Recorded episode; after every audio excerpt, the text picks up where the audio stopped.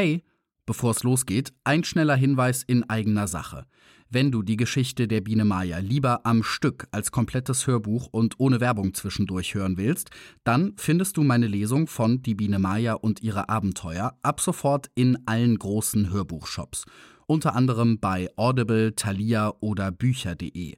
Die Links zu den Shops findest du in den Show Notes. Jetzt aber erstmal viel Spaß mit dieser Podcast-Folge.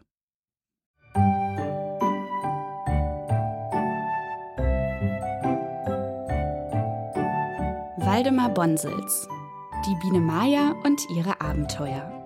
Gelesen von Stefan Krombach.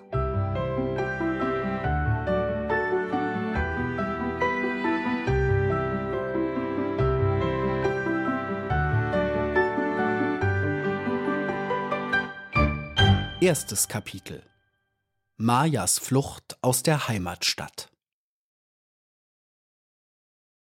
Die ältere Bienendame, die der kleinen Maya behilflich war, als sie zum Leben erwachte und aus ihrer Zelle schlüpfte, hieß Cassandra und hatte großes Ansehen im Stock. Es waren damals sehr aufgeregte Tage, weil im Volk der Bienen eine Empörung ausgebrochen war, die die Königin nicht unterdrücken konnte. Während die erfahrene Cassandra der kleinen Maya, deren Erlebnisse ich erzählen werde, die großen blanken Augen trocknete und ihr die zarten Flügel etwas in Ordnung zu bringen suchte, brummte der große Bienenstock bedrohlich, und die kleine Maya fand es sehr warm und sagte es ihrer Begleiterin. Cassandra sah sich besorgt um, aber sie antwortete der Kleinen nicht gleich. Sie wunderte sich darüber, dass das Kind schon so früh etwas auszusetzen fand, aber im Grunde war es richtig, die Wärme und das Gedränge waren beinahe unerträglich. Maja sah ununterbrochen Biene auf Biene an sich vorübereilen. Das Geschiebe und die Eile waren so groß, dass zuweilen die eine über die andere fortkletterte und wieder andere sich wie zu Klumpen geballt vorüberwälzten. Einmal war die Königin in ihrer Nähe gewesen. Cassandra und Maya wurden etwas beiseite gedrängt, aber eine Drohne, ein freundlicher junger Bienenherr von gepflegtem Aussehen, war ihnen behilflich.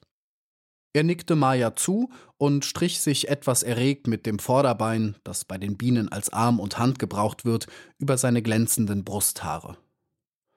Das Unheil wird hereinbrechen, sagte er zu Cassandra. Der Schwarm der Revolutionäre wird die Stadt verlassen. Sie haben schon eine neue Königin ausgerufen. Cassandra beachtete ihn fast gar nicht. Sie hatte sich nicht einmal für die Hilfe bedankt, und Maya empfand deutlich, dass die alte Dame recht unfreundlich gegen den jungen Herrn war. Sie wagte nicht recht zu fragen, die Eindrücke kamen alle so rasch hintereinander und drohten sie zu überwältigen. Die Erregung teilte sich ihr mit, und sie begann ein feines, helles Summen. Was fällt dir ein? sagte Cassandra. Ist nicht schon Lärm genug? Maja war sofort still und richtete ihre Augen fragend auf ihre ältere Freundin. Komm hierher, sagte diese zu Maja. Wir wollen versuchen, uns hier etwas zu sammeln. Sie schob Maja bei ihrem schönen, glänzenden Flügel, der noch weich und ganz neu und wundervoll durchsichtig war, in eine wenig besuchte Ecke vor ein paar Wabenschränke, die mit Honig gefüllt waren. Maja blieb stehen und hielt sich an einem der Schränke fest. Hier riecht es ausgezeichnet, sagte sie zu Cassandra. Die Alte wurde wieder ganz nervös.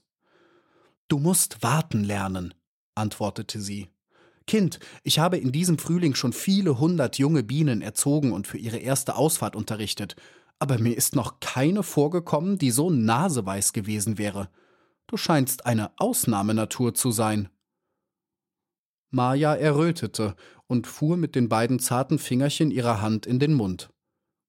Was ist das? fragte sie schüchtern. Eine Ausnahmenatur. Oh, das ist etwas durchaus Unschickliches, rief Cassandra, die allerdings die Handbewegung der kleinen Biene meinte und ihre Frage nicht beachtet hatte.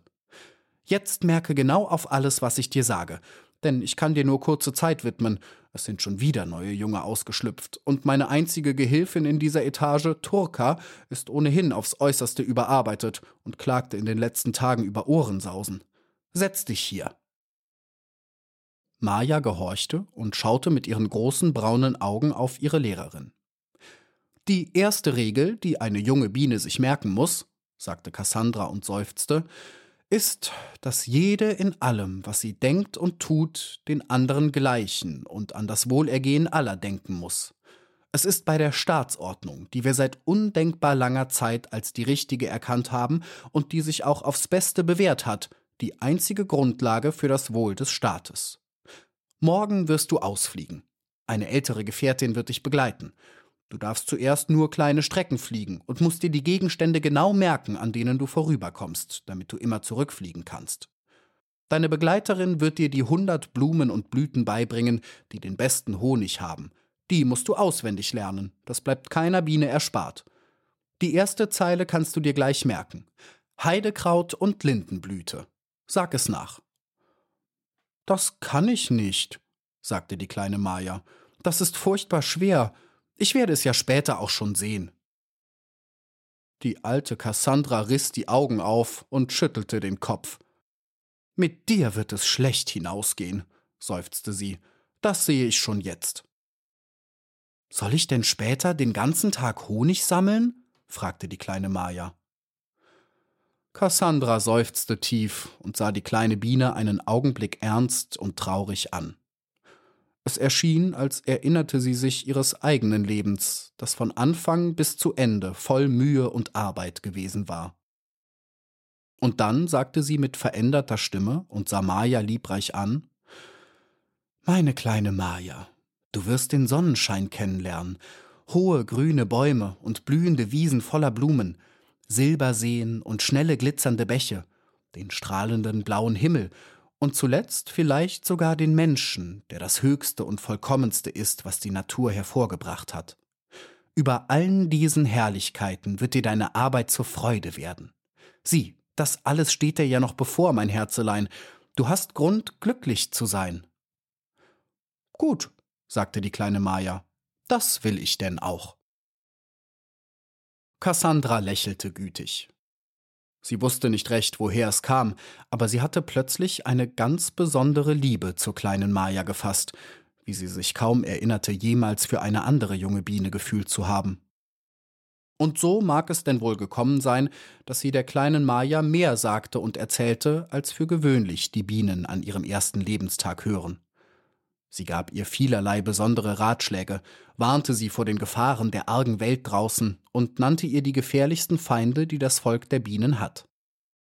Endlich sprach sie auch lange von den Menschen und legte in das Herz der kleinen Biene die erste Liebe zu ihnen und den Keim einer großen Sehnsucht, sie kennenzulernen.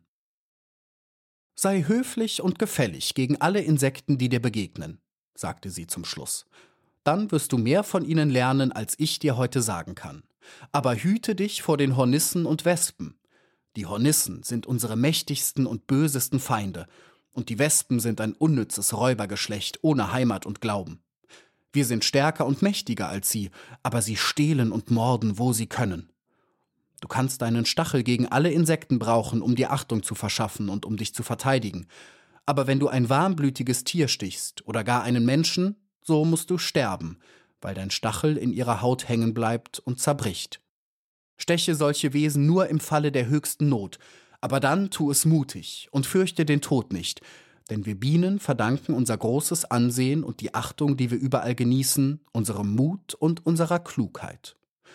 Und nun, leb wohl, kleine Maja, hab Glück in der Welt und sei deinem Volk und deiner Königin treu.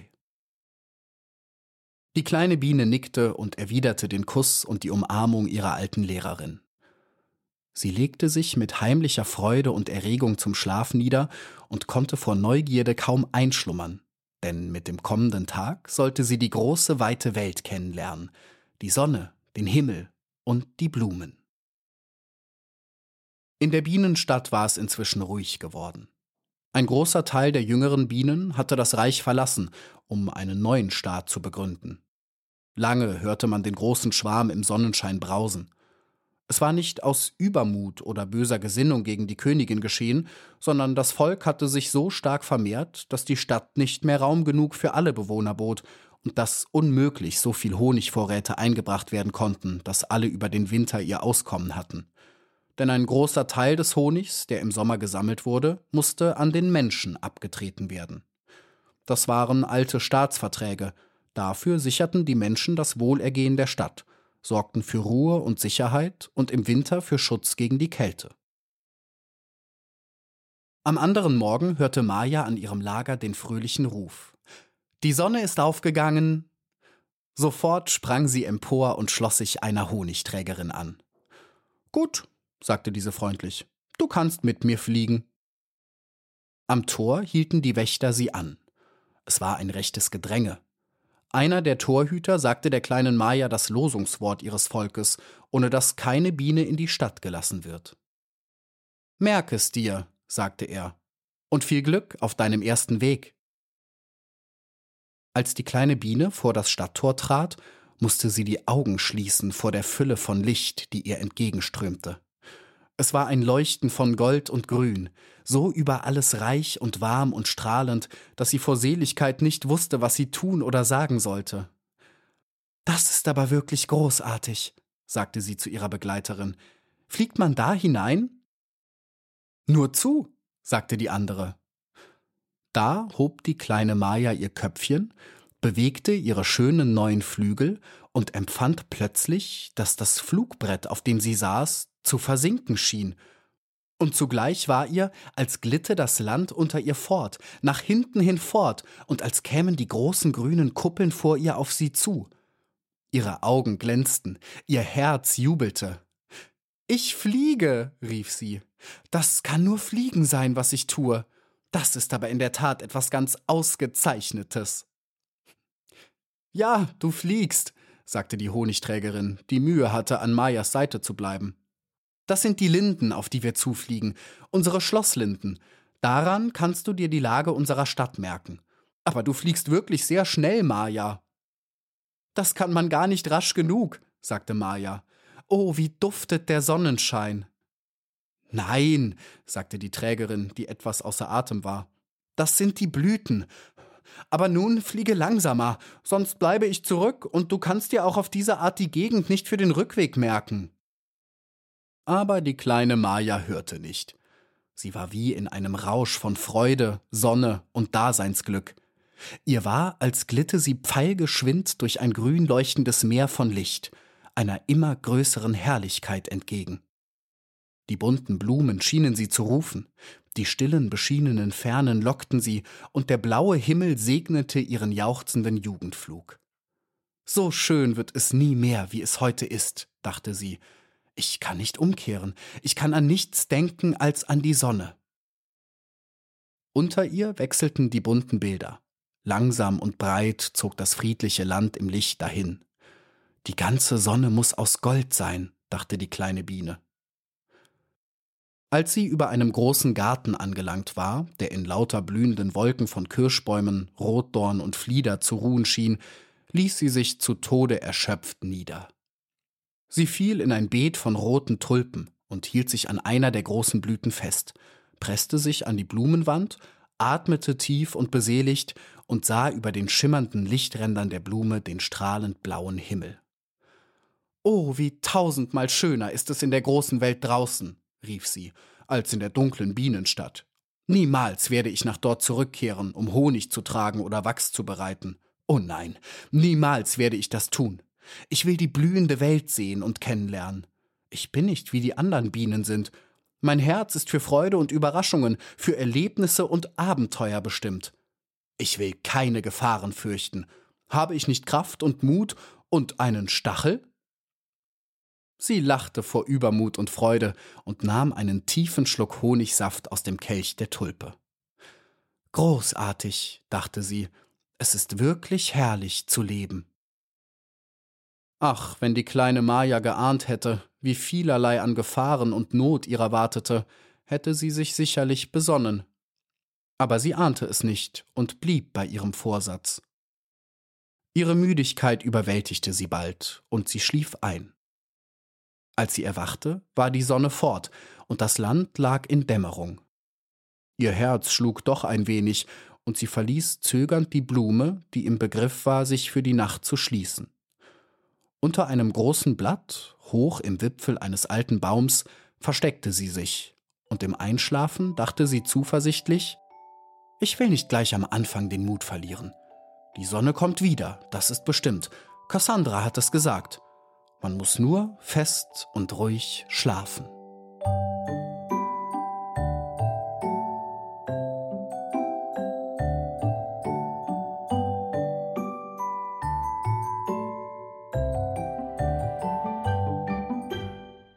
Hey, Stefan hier nochmal kurz.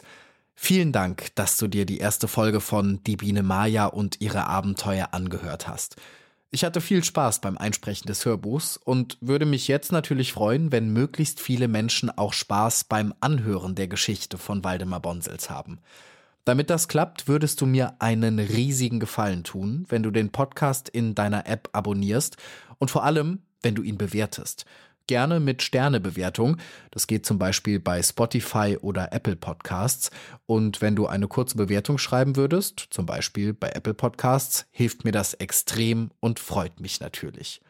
Wenn du wissen willst, wie es weitergeht, kannst du das übrigens direkt herausfinden. Die nächste Folge ist schon online. Sie heißt Peppis Rosenhaus. Wir hören uns in Folge 2.